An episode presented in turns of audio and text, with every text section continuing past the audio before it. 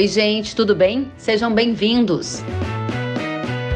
No episódio de hoje, nós vamos saber os cenários e as tendências para os mercados de defensivos e fertilizantes. Os nossos convidados são André Dias, sócio-diretor da Spark Inteligência Estratégica e presidente da Fundação AgriSUS de Agricultura Sustentável.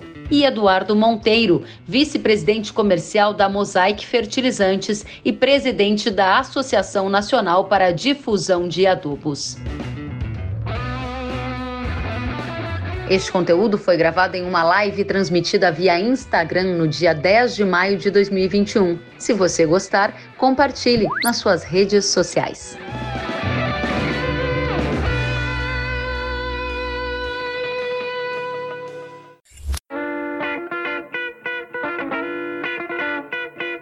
Olha que beleza de semana começando com vocês. Primeiramente, André, boa noite, seja bem-vindo. Boa noite, Kellen, um prazer grande, boa noite.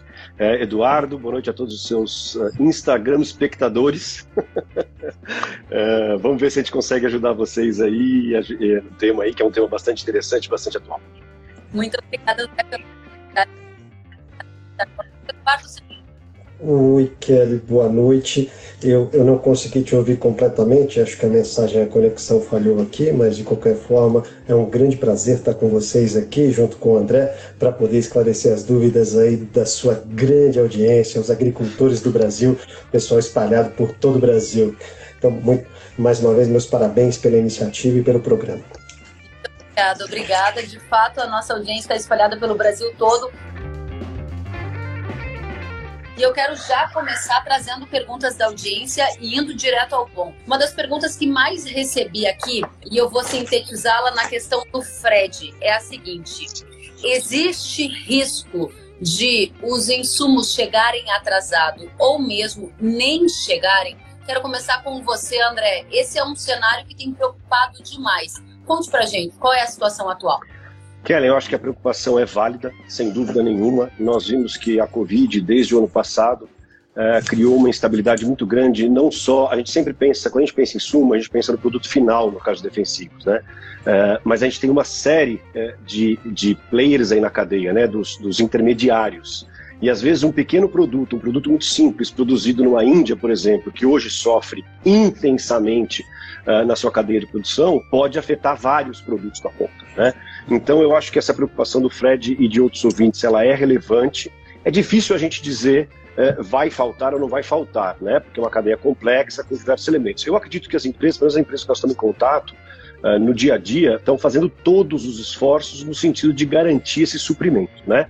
Vai ter um impacto numa outra parte, né? Nós vamos falar com certeza daqui a pouco, que é a questão de preços, mas eu acho que sim, é um cenário real Uh, não só pela, pela questão da ruptura da cadeia, mas também pela questão do hemisfério norte, está tendo uma safra muito intensa, muito positiva. E a gente sabe quando isso acontece, né? O preço das commodities está estourando, então os Estados Unidos plantando bastante, Europa, leste europeu plantando bastante, usando insumos, né? Usando esses insumos, eles são os primeiros a usar. Então, realmente pode acontecer, é uma realidade difícil dizer a intensidade. Acho que os agricultores, os distribuidores estão em contato com seus fornecedores para tentar entender um pouco mais essa realidade. Mas é sim um cenário real. Muito obrigada, André. Então, a primeira pergunta, primeira resposta que a gente já traz para a nossa audiência, especialmente para o Fred, que enviou a pergunta, é se existe um risco de algum insumo chegar atrasado ou até não chegar, o André acabou de colocar para a gente, sim, o risco existe. Eduardo, gostaria de saber de você, já há algum relato de ruptura nessa cadeia logística? A gente viu o agravamento da Covid em alguns dos, dos players, né, que são fornecedores de insumos importantes para o Brasil. Isso já aconteceu e é uma tendência a continuar acontecendo, até com a hipótese do insumo não chegar para o produtor rural brasileiro a tempo? Legal, ótima pergunta, Kelly. Bem, em linhas gerais, no fertilizante, a gente não sofreu nenhuma ruptura significativa. A gente sofreu alguma ruptura inicial com é, o advento do Covid lá no ano passado, quando a China paralisou temporariamente algumas dessas atividades, mas nada representou-se material. Agora, o que a gente observa, Kelly, é, é que os cenários agrícolas muito favoráveis. Né? O André mencionou, o hemisfério norte, a carga total, cotações das commodities agrícolas muito bem e a demanda está muito forte. Então, o que eu diria para você é que o risco hoje ele não está atrelado a uma questão de ruptura do Covid, que pode acontecer, mas eu diria para você que é remoto, mas está muito mais atrelado a um consumo bem acima do esperado. E o mercado de fertilizantes vem batendo recordes atrás de recordes em termos de consumo. O ano passado nós crescemos dois dígitos e esse ano, pelo ritmo do primeiro trimestre, pelo que a gente acompanha no campo, o crescimento é ainda maior. Então, se a gente continuar nessa tocada de crescimento, a gente vai observar uma grande concentração no segundo semestre e essa concentração pode gerar atrasos de entrega, pode gerar gargalos logísticos e pode gerar custos logísticos adicionais também. Então, eu vejo isso como grande preocupação para os agricultores e para os nossos clientes. A gente tem é, é, é sempre aconselhado procurar puxar antes, para escapar desse pico de gargalos logísticos que nós, nós defrontaremos daqui a pouco, ali a partir de junho e julho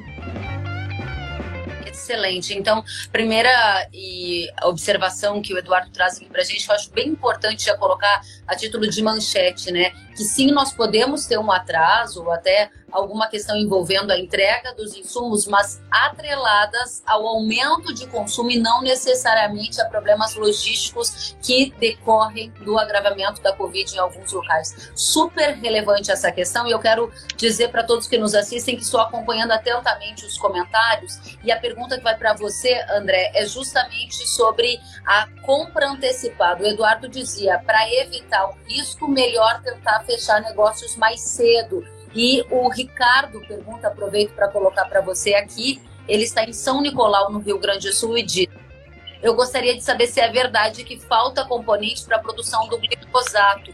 Eu vejo o preço subindo rapidamente. Duas perguntas em um. É. Primeiro.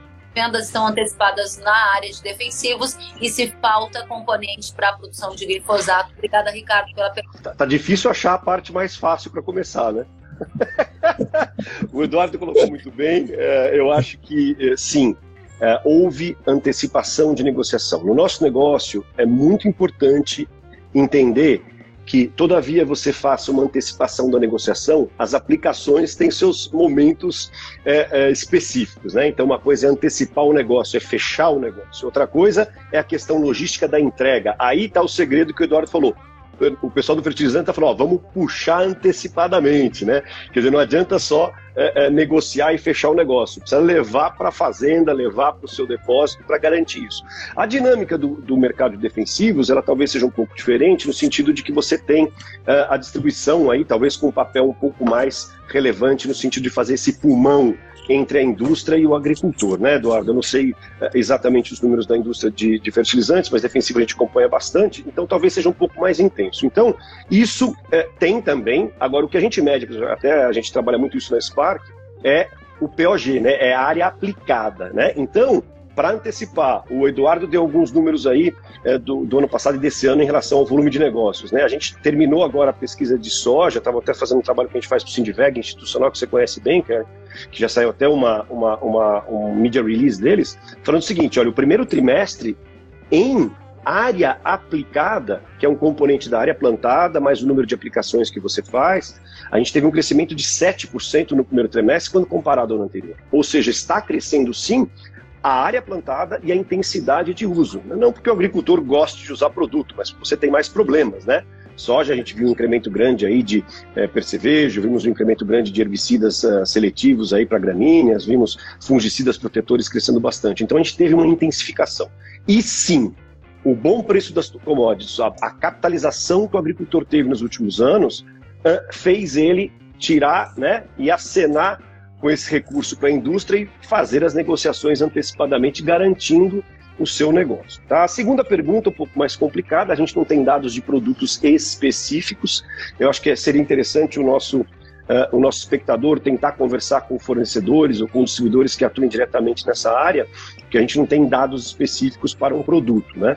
Mas eu diria o seguinte: preços, ele citou preço, então não vou citar fornecimento de glifosato, mas vou falar em preço. Preço, eu não tenho dúvida, indefensivo, e também até o Eduardo seria legal até falar um pouco, ensinar um pouco mais para a gente essa dinâmica para fertilizante, mas indefensivo que você teve.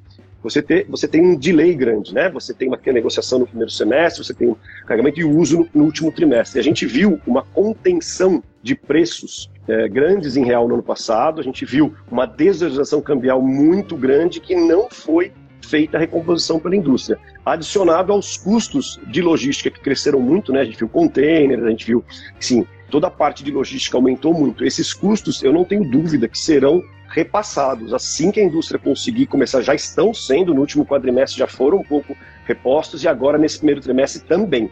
Então a gente vai ver um aumento maior em reais do que a gente viu no passado, tentando sim recuperar. Ajuda o que você comentou agora.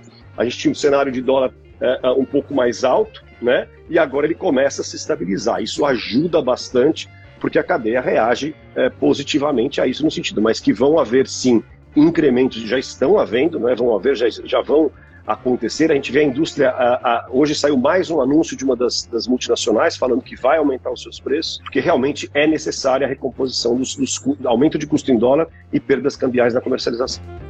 Muito bem, muito obrigada. Então, a negociação está antecipada para defensivos, Sim. acabou de trazer do André, e a questão do glifosato é uma questão pontual, a gente e ele, ele sugere buscar informação com os distribuidores ou com uma fonte mais próxima também, não é? Obrigada, André. Eu volto com você já. Vamos passar agora para fertilizantes e saber de você, Eduardo, quão antecipadas estão essas compras. E eu não posso deixar de trazer essa segunda pergunta também, é um combo dois em um para você, que tem a ver com o preço. A pergunta é do Leme Roi. Tendência de preço. Com a queda do dólar, vão cair os preços? Afinal de contas, hoje o dólar fechou em 5,20, né? O Leandro, que nos assiste ao vivo aqui, também pergunta a tendência para fosfatados e potássio para os próximos 30 dias. Com você, Eduardo. Legal, então, Kelly. Obrigado pelas perguntas. Primeira parte da sua pergunta atrelada à comercialização. Olha, este ano nós estimamos que o mercado brasileiro de fertilizantes já comercializou 60, entre 60% e 65% daquilo que a gente espera comercializar no ano. Se você fizer um comparativo com o mesmo período do ano passado, nessa época, a gente devia estar entre 50% e 55%. Então, isso vem acontecendo em função da ótima situação é, é, dos preços de commodities. Fertilizante ele representa de 25% a 30% do custo do produtor. Então, o produtor no Brasil tem esse conceito de gestão de risco e barter. E a gente se encontra hoje num nível de barter, quando você compara na né, relação de troca entre soja, é, hoje uma fórmula média do fertilizante no Brasil está dando 16 sacas por tonelada de fertilizante. É, no milho, é, a gente vive uma situação melhor ainda, porque o preço disparou no milho. No milho, a, a, a, nossa relação de troca era 30, no ano passado era 50. E aí as outras é, culturas que muitas vezes se sentem um pouco é, é, é prejudicadas nessa questão do fertilizante, porque o fertilizante acaba sendo indexado sim a grãos, elas também estão com relações de troca muito positivas. O algodão passa por um bom momento, tem uma relação de troca melhor do que esse mesmo período do ano passado. A gente observa o café também passando por um bom momento, com uma relação de troca melhor. Esse ano é um ano de baixa produção aqui no Brasil. E a cana, numa situação muito similar ao ano passado, com preços de açúcar muito bons no mercado internacional. Então, todo esse cenário vem impulsionando é, é, é, é essa comercialização antecipada e vem puxando a demanda do Brasil. Eu falei para você na pergunta anterior, o mercado brasileiro ano passado cresceu mais de dois dígitos, cresceu de 10% a 11%. Esse ano, a gente começava o ano com estimativas achando que ia ficar entre 4% e 5%. Mas, cara, pelo que andou nesse primeiro trimestre, a gente começa a vislumbrar um, um ano tão bom quanto foi o ano passado.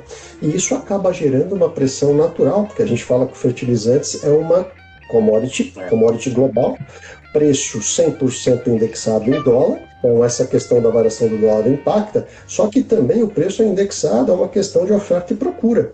E, e, você observa que o crescimento do mercado brasileiro, o crescimento do mercado também lá no hemisfério norte esse ano, muito forte. E isso vem puxando os preços de uma forma muito intensa. Então, para aqueles que acompanham aí os preços eh, de fosfatados, a gente observou um grande rally ali entre janeiro e fevereiro. E, e, e essa live aqui hoje é muito propícia, Kelly. É, é, eu falando agora há pouco com meus colegas dos Estados Unidos, é, preço do, do, fósforo nos Estados Unidos, nesse momento, em função da demanda e da escassez, acabou dando uma puxada muito forte.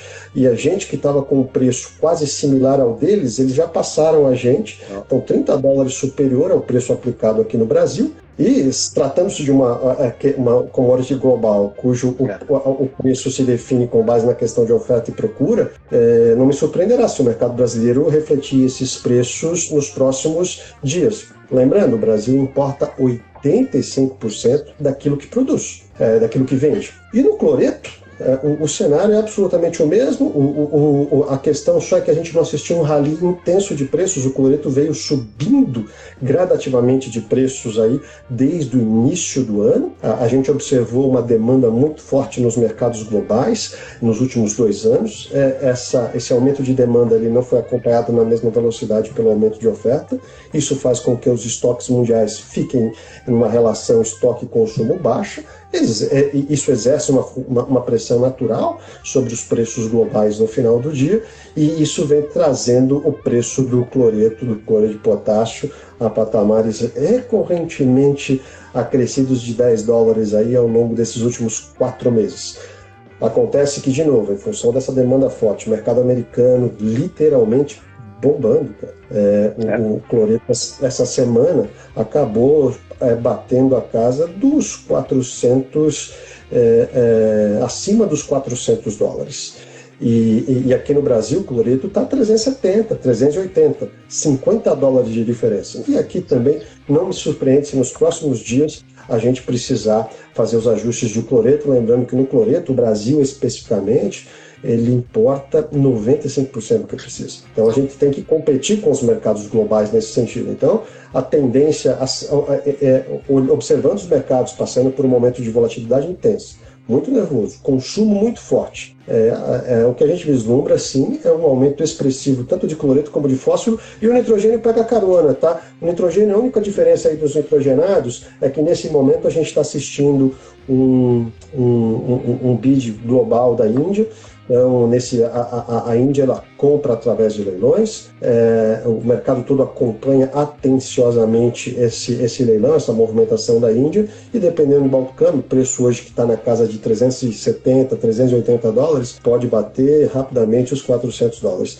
Então a gente vive um momento aqui de bastante pressão sobre os preços em dólar. Sobre a questão da variação cambial, Kelly, aí eu, eu, peço desculpa à nossa audiência, mas não sou a pessoa mais indicada para falar de câmbio aqui hoje. Senão a gente estava ganhando bem mais, né, Eduardo? É isso aí. E essa questão do câmbio, ela apareceu mais de uma vez aqui. É, que a preocupação da nossa audiência não é exatamente se o dólar vai subir ou descer, mas o que acontece quando qual, qual o tempo de reação de cada mercado, no caso defensivo, e acho que tem peculiaridades, e que você continue, André. Acho que você capturou exatamente o que eu estava dizendo. É, é, olha, são cadeias diferentes, eu vou, vou, até aprender mais, eu anotei bastante aqui o que o Eduardo falou.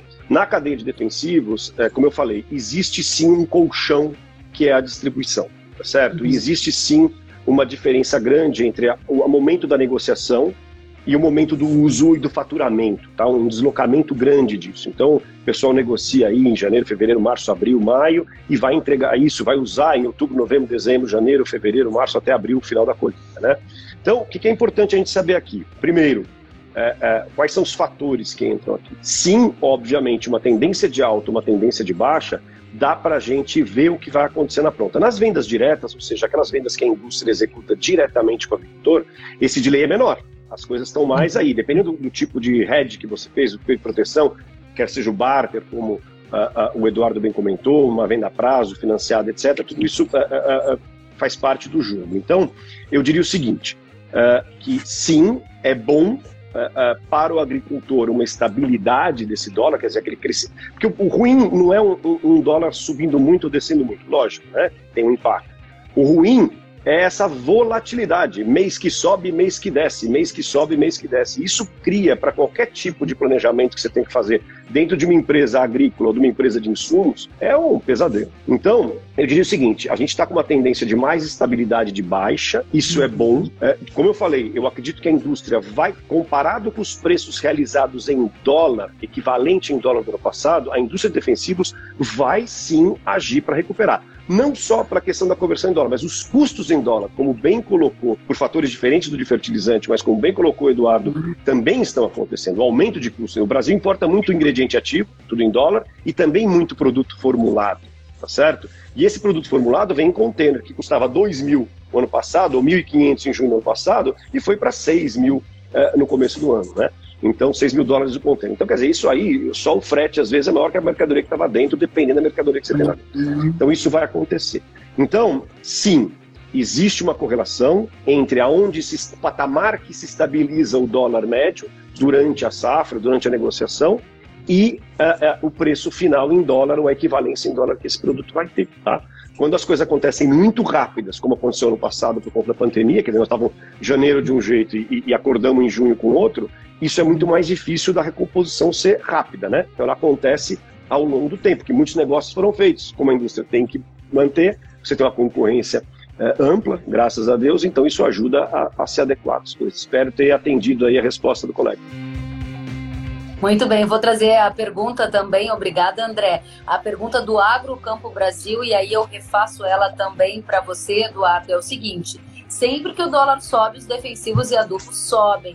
Porque quando o dólar cai, os preços não caem também? Então, eu refaço a pergunta que tinha te trazido agora sobre uma outra ótica para tentar atender os anseios aqui da nossa audiência. Eduardo, é com você. Tá ok, obrigado, Kelly. Olha, é, é, em linhas gerais, o preço do fertilizante é diretamente indexado em dólar. Então, seja um valor positivo ou negativo, a gente vai sentir o impacto disso na moeda local quando você converter ele para reais. É, o que pode acontecer aqui dentro desse contexto, que é o que a gente vem observando desde o ano passado, é que, independente dessa volatilidade cambial, que uma hora chega em 5,80, outra hora está em 5,20, os preços em dólar do fertilizantes, eles vêm aumentando, eles vêm se recuperando. E aí, dentro desse contexto, essas oscilações acabam muitas vezes desvirtuando a impressão de que uma desvalorização do câmbio não foi acompanhada de uma redução. Mas quando você olha o comportamento do preço dos fertilizantes,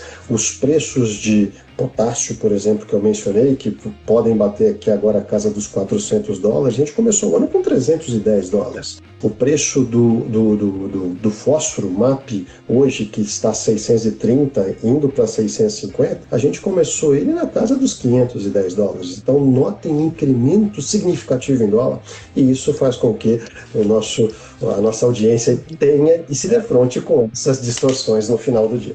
É, excelente ponto. Não, e excelente ponto, Eduardo. Fazer um comentário, eu acho excelente esse ponto uh, do Eduardo, porque o mercado de fertilizante ele tem essa reatividade muito mais rápida do que o defensivo, né? Então, talvez um pouco mais concentrado, enfim, mas também, é, e aí vem as estratégias que a gente vê do agricultor, que a gente comentou de antecipação. Quer dizer, o, o agricultor hoje, profissionalizado, ligado em tecnologia, que acompanha esses movimentos, tem condição de tomar uma decisão no Brasil e antecipar realmente, efetivamente, as suas compras, fazendo assim que a rentabilidade da sua propriedade, é, é, que ele capture muito mais rentabilidade baseado numa estratégia de compras. Quer dizer, então, e o planejamento também ajuda a empresa, é, é, né, Eduardo? Imagina, você receber esses pedidos antes de planejar, também você transfere esse mesmo benefício, essa mesma condição pontual para o próprio cliente final, né? A gente tem muito cliente industrial aí de, né, que compra direto e tudo mais fertilizante. Eu acho muito interessante essa dinâmica, porque provoca, né, que a gente tinha falado numa outra participação que a gente teve recente, né, da, do rejuvenescimento do agricultor, da tecnificação do agricultor, do aumento da educação do, do agricultor. Então ele está muito mais ligado nisso. Então ele começa a tomar essas decisões, não só o que plantar ou quando plantar, mas o que comprar e o que vender e quando comprar e quando vender. Isso é bastante interessante, acho que traz uma dinâmica de competitividade para a indústria, para a agricultura brasileira excepcional. Muito interessante esse rejuvenescimento impactando na gestão. Tem uma pergunta do Jackson aqui sobre isso e eu vou trazer já já, Jackson. Tem muitas perguntas boas, eu vou tentar aqui dar dinamismo para trazer o máximo delas. Há pouco nós ouvimos o Eduardo dizer que os negócios de fertilizantes já atingiram de 60 a 65% da comercialização esperada para o ano. A pergunta para você, André, é quanto da, do percentual esperado para o ano já foi cumprido na venda de defensivos? E eu aproveito para trazer uma outra pergunta que é do Rendes, Ricardo Rendes, que está na nossa audiência e diz: pode faltar alguma molécula no segundo semestre e qual o impacto para 21, 22? É uma questão bastante preocupante que aparece de várias formas aqui na nossa audiência. Vamos lá então. É, quanto já rodou? A gente tem dois estudos interessantes na Spark. O primeiro eu vou citar, é, a pergunta veio de defensivos, mas eu vou falar em sementes. sementes, você tinha mais ou menos 80, há dois, três anos atrás, duas, três safras atrás, você tinha 80% da comercialização de semente de soja ocorrendo nos meses de junho, julho e agosto. As duas últimas safras, tanto na 19 e 20 como na 20 e 21, nós tivemos 75% da semente comprada, negociada pelo agricultor nos meses de abril, maio e junho. Quer dizer, olha, olha a puxada que aconteceu com a semente de soja, não é diferente de outros insumos. Eu não tenho um número cravado para te falar, mas eu até estava ouvindo atentamente o Eduardo, eu acredito que em defensivos, uh, tem, você tem dois, você tem três segmentos, na verdade, né? Uhum. Primeiro, duas regiões importantes, vamos falar do centro-oeste né, e do sul, e nós temos também, uh, Kellen, três tipos de acesso ao mercado, né? As cooperativas fazendo um papel fundamental, os distribuidores e as vendas diretas. Então, cada um desses sistemas teve um timing diferente, mas todos se aceleraram, todos estão acima do ano anterior, tá? Então, o que eu diria para você? Eu, se eu tivesse que chutar um número, eu diria que de 60 aí, é, de é, 55 a 65, 70, vou, a minha, desculpa a amplitude um pouco maior aí, porque depende da região, depende se é venda direta ou distribuidor, mas de 55 a 70% já andou sim a safra, é, é, falando da 21, 22, tá? Então já andou sim, com certeza, tá? Muito bem, então 21 a 22 e Isso. a questão do risco de faltar molécula no segundo Exato, semestre Rendes, impactar né? 21, 22. A pergunta do Rendes. De novo, volta àquela questão. Acho sim possível. Uh, são raras, mas o Brasil tem algumas situações de defensivos, de pragas específicas com produtos aí únicos. Só que, graças a Deus, graças a gente termos aí né, registros, várias empresas, ampla competição, nós temos alternativas. Então, por isso que eu falei, o agricultor tem que ir no seu modelo de compra, conversar com as empresas se ele faz compra direta, conversar com os distribuidores das cooperativas e entender as alternativas. É a hora de planejar. É hora de falar, bom, eu tenho, eu conheço minha lavoura, eu sei que eu vou ter a praga, eu sei que eu posso ter doença, eu sei que eu posso ter a, a erva problema, quais são as alternativas? Se faltar aquele meu produto, qual alternativa eu tenho, né? Muito então, bem. eu acho que ele tem que fazer esse planejamento e tem que tentar é, trabalhar com alternativas aí, porque sim, novamente, eu acredito que é real sim a possibilidade. Não acho que será uma falta ampla, né? Mas eu acho que sim, pontualmente, algumas cadeias são impactadas. Mas aí a recomendação é realmente conversar diretamente com os principais fornecedores aí para ter uma visão mais clara. Legal, obrigada, André. Perguntas para você, Eduardo. Pergunta da Thaís PP. E tem muito link com o que você trazia na última participação, que era sobre o preço do fósforo. Ela questiona: a alta do preço do fósforo tem fundamento para seguir? Até quando? Ok, é, ótima pergunta aí, Thaís. Olha, os fundamentos, é, é, quando você olha o, o, lado da cadeia da demanda, com o Brasil crescendo no ritmo que vem crescendo, é, o ano passado crescendo mais de 10%, e esse ano previsões iniciais eram 5%, só que o resultado acumulado até agora indica que esse percentual será muito maior.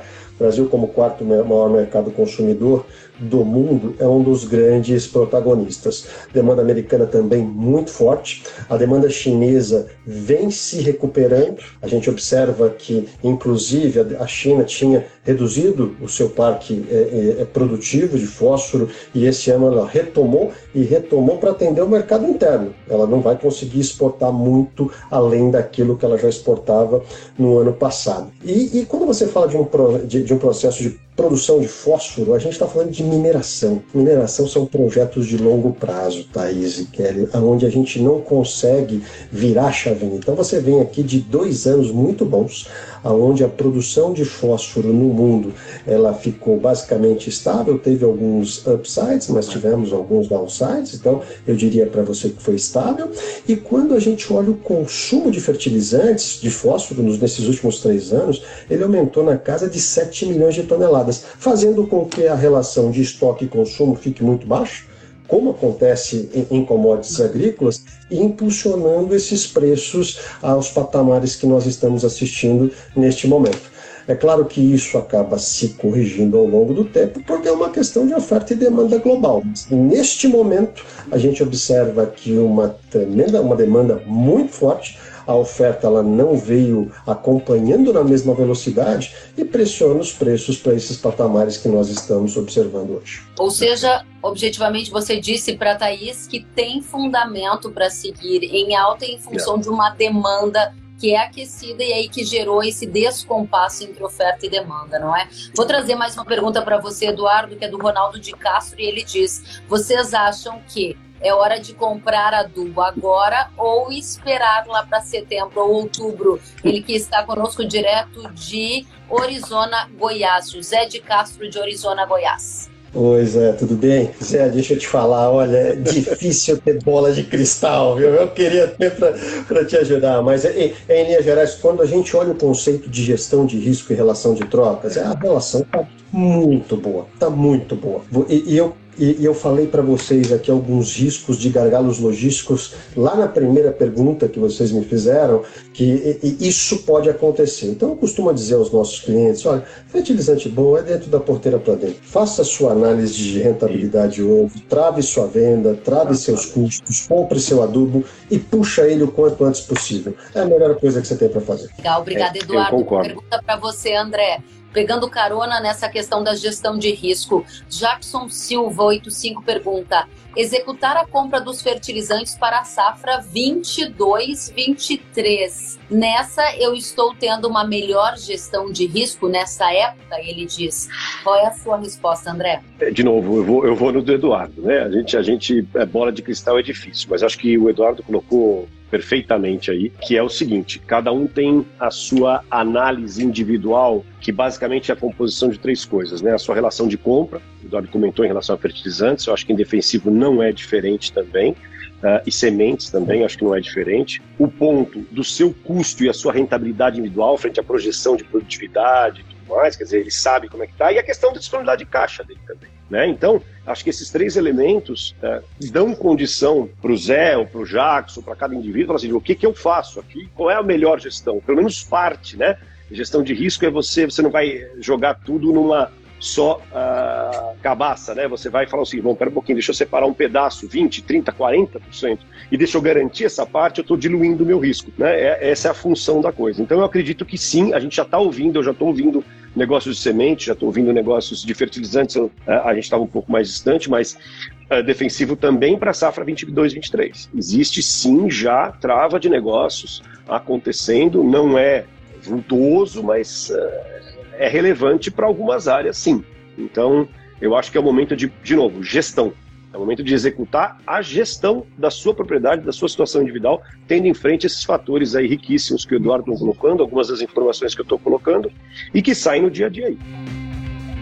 Muito legal. E eu vou dizer para a nossa audiência aqui, que nos ouve, nos acompanha ao vivo, que vem uma sequência, Eduardo e André, de perguntas justamente sobre esse tema. Então eu vou dedicar a este tópico um tempo maior. Vejam só. A Lê Barioni perguntou: o mercado da safra 22-23 já começou a rodar em algumas regiões. Podemos esperar uma aceleração do mesmo? E continua, Jailson Franz pergunta para Eduardo: temos riscos logísticos em portos e distribuição, porque a nossa logística é basicamente rodoviária, né? Vou colocar aqui mais algumas questões. O Paulo Augusto Ribeiro, mercado do Centro-Oeste, sinalizando antecipação de compra de fertilizante para 22, 23. Como avaliam este movimento? Matheus Portilho, na mesma linha, ele diz: a live está ótima, parabéns. A minha pergunta é: é momento de comprar fertilizante para 22, 23? E segue uma sequência de perguntas sobre o mesmo tópico, Eduardo, para você. Boa sorte, Eduardo. obrigado, André, obrigado. É, em, linhas gerais, eu vou começar pela última, Kelly. É, essa questão da liquidez para os negócios 22, 23. É, diferente das commodities agrícolas, o fertilizante ele não tem a liquidez que uma soja, que o milho, que os contratos de cana, café, algodão futuros têm. Então, para o produtor de fertilizantes, o desafio que ele tem para vislumbrar qual vai ser a curva de preços na próxima safra é muito difícil nesse momento. Eu diria para vocês que a gente vem observando sim o mercado andar para as culturas de safrinha, safrinha 22 do milho, do algodão, que a gente já observou e vem fazendo. Agora 22, 23, alguns negócios pontuais, mas nós não, não temos produtores em escala para garantir o que a gente chama de back para esses negócios lá na frente. Então, o que a gente está vislumbrando é que, primeiro, vamos é, é, limpar o que nós temos pela frente do mercado 21, 22, começar a discutir safrinha 22 e 23 a gente vai levar mais um tempo aqui ainda, Kelly, para começar a amadurecer. Porém, eu entendo o lado do agricultor, ele está olhando o preço das commodities agrícolas e, e, a relação, quando ele coloca em perspectiva a relação de troca, é muito boa. Ocorre que o fertilizante, é, você tem o lado da demanda, mas tem o lado também do custo de produção. Então, para o produtor de fertilizantes, quando a gente fala, por exemplo, do fosfatado, difícil você vai ter uma ideia de quanto vai estar o preço do enxofre daqui a 12 meses, quanto vai estar o preço da amônia daqui a 12 meses. Então, esse é o maior desafio que a gente tem. Eu diria para você que a liquidez, nesse momento, ela não é tão é, é, vasta em função dessa dificuldade de previsibilidade de preço futuro vis-à-vis -vis toda essa volatilidade que nós vivemos. Eu, eu, volto a dizer, olha, vamos avaliar o momento, olha a relação nesse momento e vamos tentar tirar da frente aqui 21, 22 e a safrinha. 23, é, converse com seus canais, com seus fornecedores e entenda se eles conseguem fazer isso. A gente não vê uma disponibilidade tão grande no mercado para que os produtores de fertilizantes façam isso. Então, esse é um pedaço da equação. O, o outro, outra questão que me perguntaram aqui também foi a questão logística, como estou vendo, se não me engano, o Jailson Franz, lá de Franca, conheço ele, vai um abraço para o Jailson. É, é, é, sim, Jailson, a gente tem um desafio muito grande nos portos, é, é, é, com esse crescimento do mercado de fertilizantes, tanto em 2020 como em 2021, e, vai existir uma concentração natural, você vai ter mais demurragem no porto, Frete internacional, frete internacional da China para cá do fertilizante que no ano passado eram 30 dólares por tonelada, com esse novo preço de petróleo hoje é 50, é 55. Então, todos esses preços, todos esses custos, de uma forma ou de outra, terão que ser absorvidos ao longo dessa cadeia. E quanto mais a concentração ali no segundo semestre, eh, os custos logísticos terrestres aqui no Brasil também serão impactados.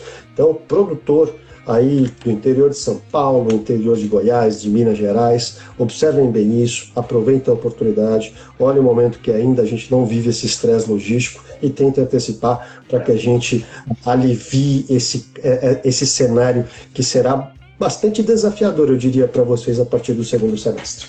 E só para a gente esse ponto com você, Eduardo, já passo a palavra para o André. Há alguns dias eu fiz uma entrevista com alguns CEOs de empresas de máquinas agrícolas e eles me disseram o seguinte: a demanda está muito aquecida, não vamos conseguir atender a todos os clientes. Claramente foi essa a mensagem. E eu faço essa mesma pergunta para você, porque desde o começo eu observei que você tem falado: a demanda está aquecida, o consumo está alto, há um risco de não conseguir atender toda a demanda também, assim como o setor de máquinas já disse que existe. No setor de fertilizantes, isso é uma realidade? Olha, eu diria que é, afirmar taxativamente seria muito extremo da minha parte, Kelly. O que eu diria para você é que os riscos sim existem, principalmente em função. Caso exista muita concentração, porque você tem fila no porto, o produto atrasa para entregar, atrasa para chegar na fazenda. Então, eu diria que estruturalmente a gente nunca viu uma relação estoque-consumo consumo tão baixa, mas ainda não é motivo para a gente acender nenhuma luz amarela ou vermelha. Agora, sim, a questão logística ela pode propiciar atrasos e falta em determinados momentos. Você sabe que uma das atribuições do fertilizante, da eficiência do fertilizante, é ele ser aplicado no momento certo.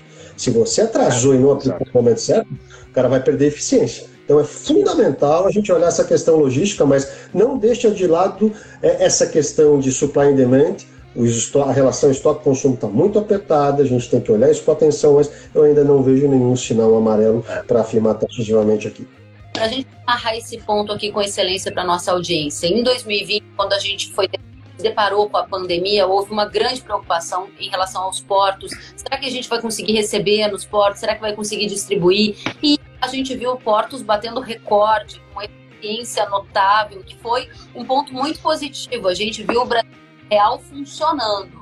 O que mudou de 2020 para 2021 que esse ponto agora me parece que está mais saliente nas nossas discussões?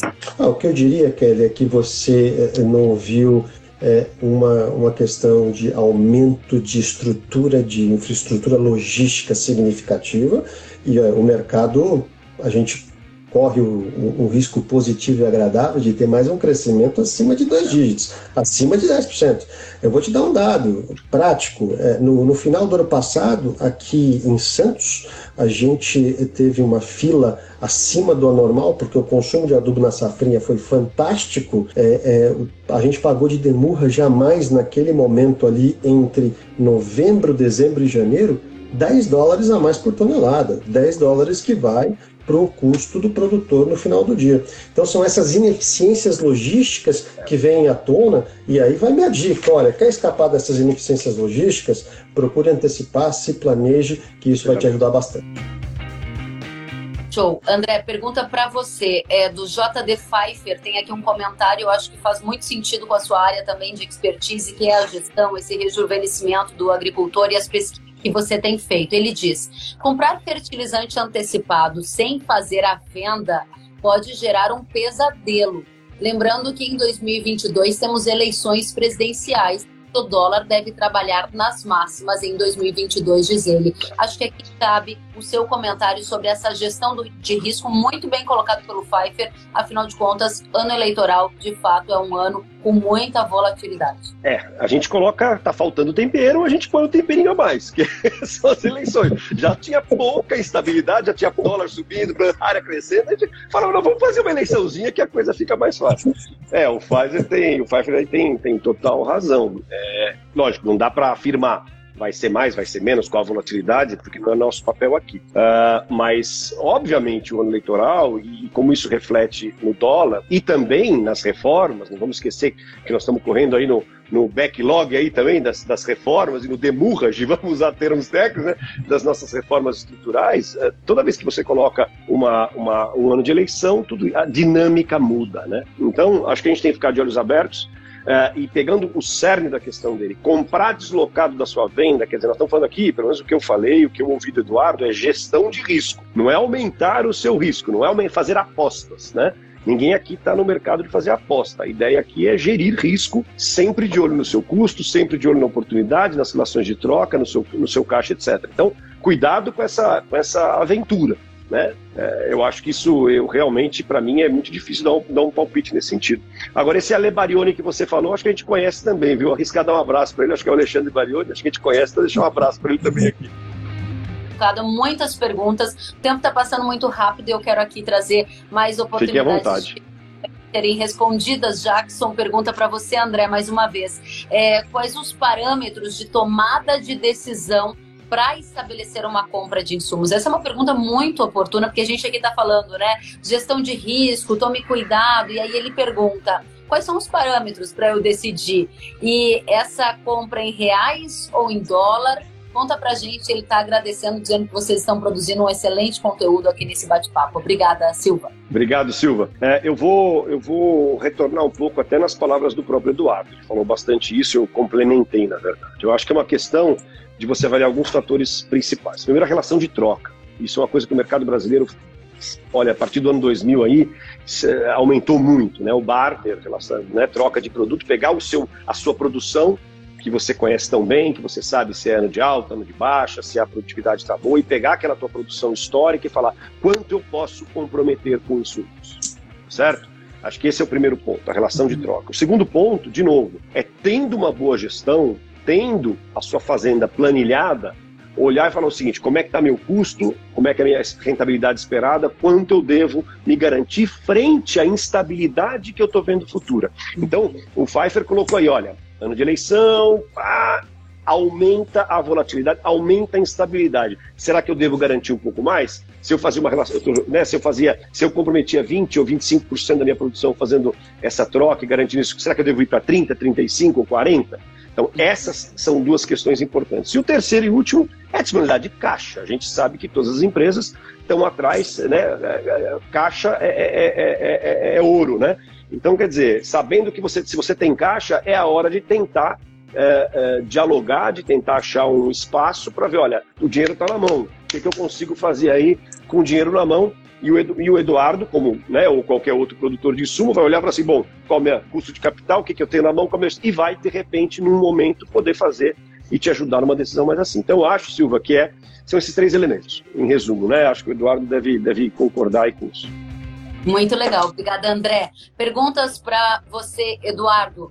Eu dizia lá atrás que nós tínhamos uma questão do Edivan para colocar aqui e acho bastante oportuno e trazer também a pergunta do Fábio Loures, que nos acompanha ao vivo. O Edivan, Bringuetti pergunta: há alguma esperança de baixa nos preços para os setores que dependem de fertilizante, mas não vendem grãos? Acho bastante oportuno porque você lá no começo hum o hum. setor de grão, setor, setores que estão com preço subindo no mercado internacional. Só que nós temos mercados que dependem mais do consumo doméstico e eles não acompanharam essa escalada, mas viram em contrapartida o fertilizante lá nas alturas. Então, a primeira pergunta é essa do Edivan. Conte pra gente, Eduardo, posso avisar? Olha, Edivan, em linhas gerais, como o fertilizante aqui no Brasil, 80% daquilo que a gente entrega é importado.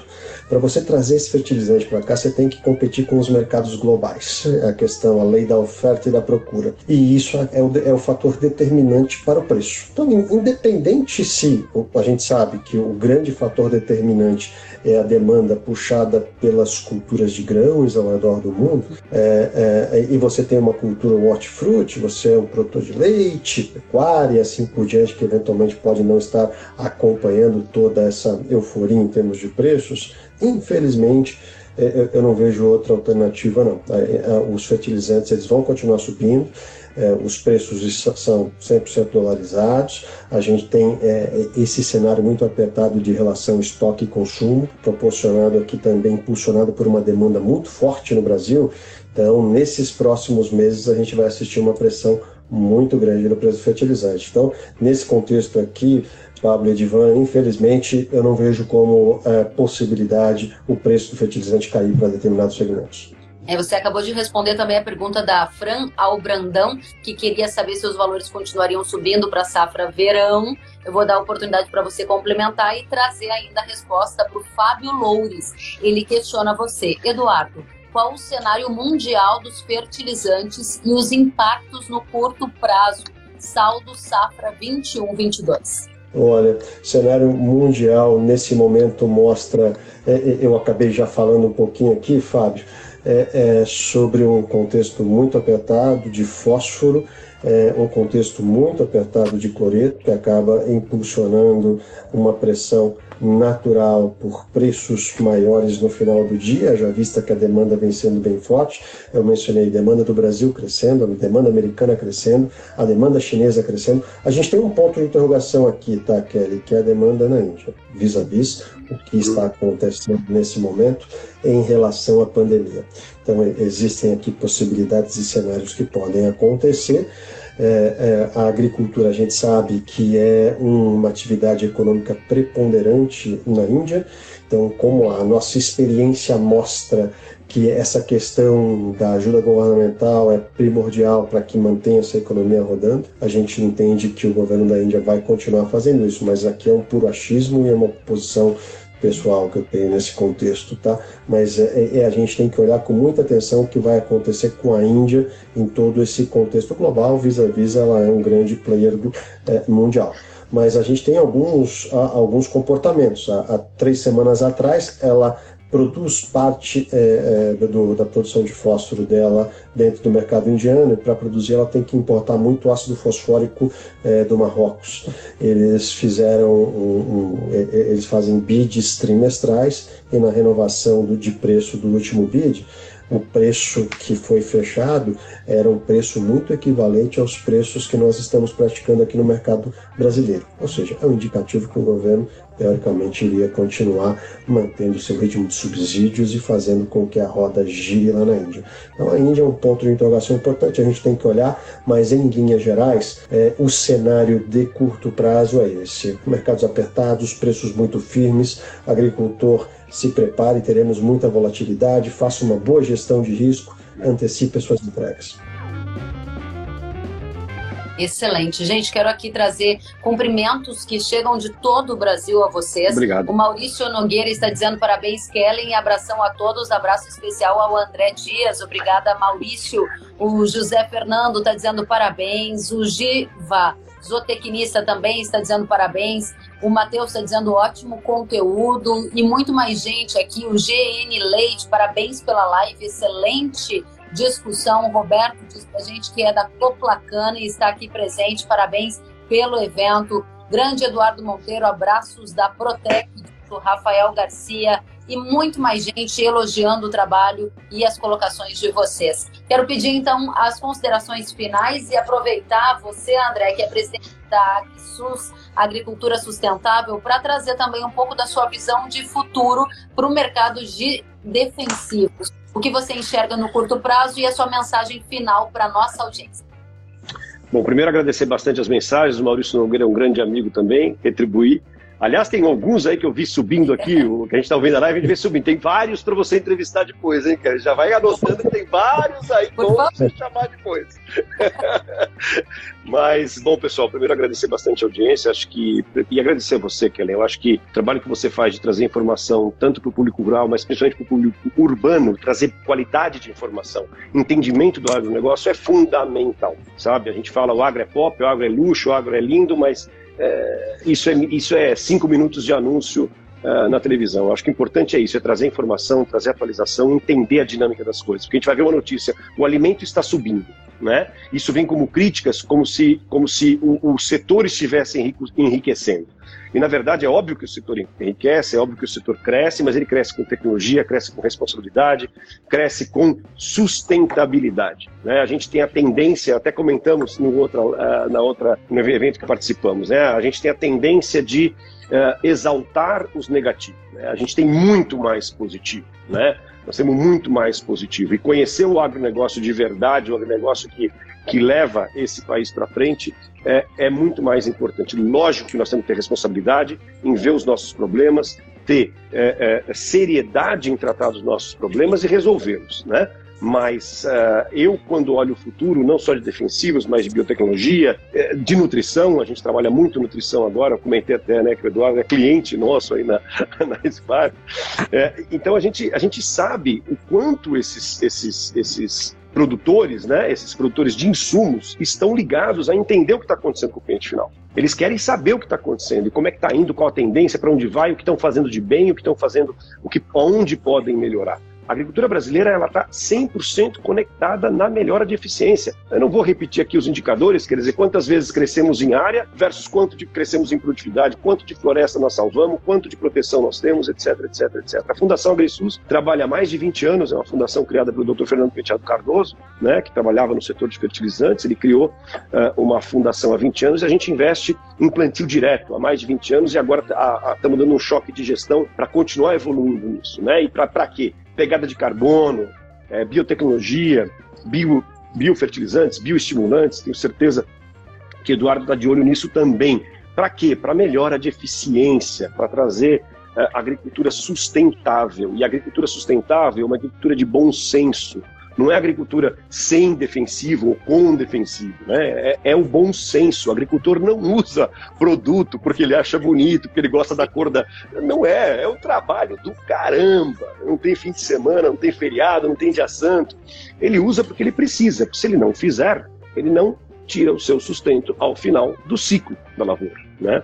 Então eu vejo com muito otimismo, é, um otimismo não só no sentido de geração de riqueza financeira, mas de riqueza social. Você vai lembrar alguns, alguns eh, meses ou anos atrás saiu o índice social de evolução das cidades agrícolas, das cidades que tinham sua base agrícola.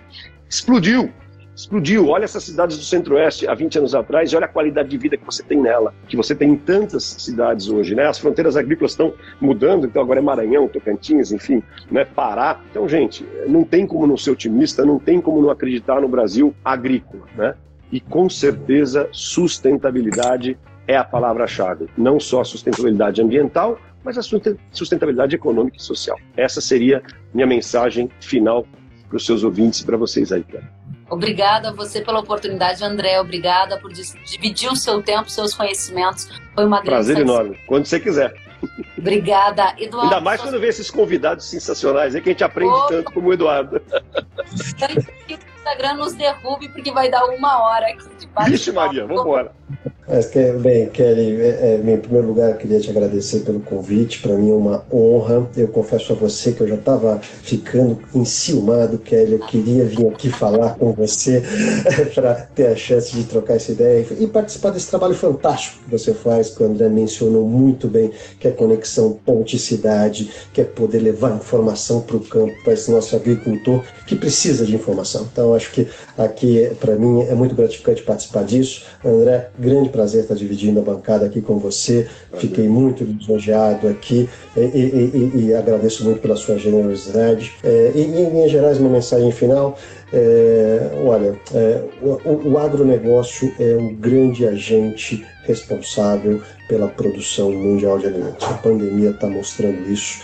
O Brasil, nesse contexto, se destaca numa posição única e diferenciada, e nós dessa cadeia Estamos aqui para ajudar você, agricultor, a produzir da forma mais sustentável. O André falou muito bem disso, e é verdade, da forma mais sustentável, eficiente, para a gente continuar cumprindo a nossa missão, que é ajudar a, a, produzir o alimento que o mundo precisa. E quando a gente fala de sustentabilidade, André, está no nosso radar sim. Aqui a gente tem um portfólio, a gente não falou disso, mas cara, o que a gente está observando de produtos de performance, produtos de alta tecnologia, o agricultor nesse momento quer produtividade, investe em tecnologia, investe mais, produz mais com menos recursos.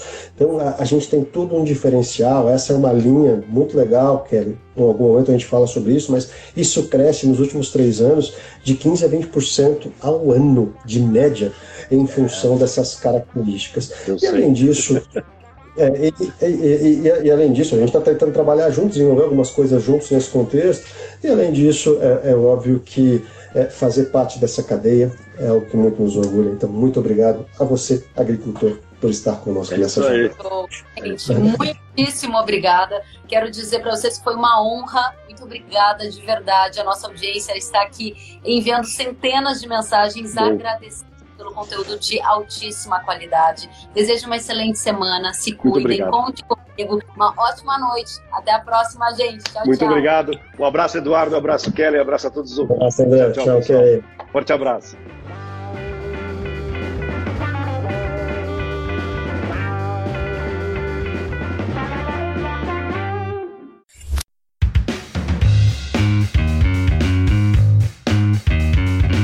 Que bom que você gostou da entrevista e ouviu todo o conteúdo. Se quiser acompanhar as atualizações, siga kellen.severo no Instagram.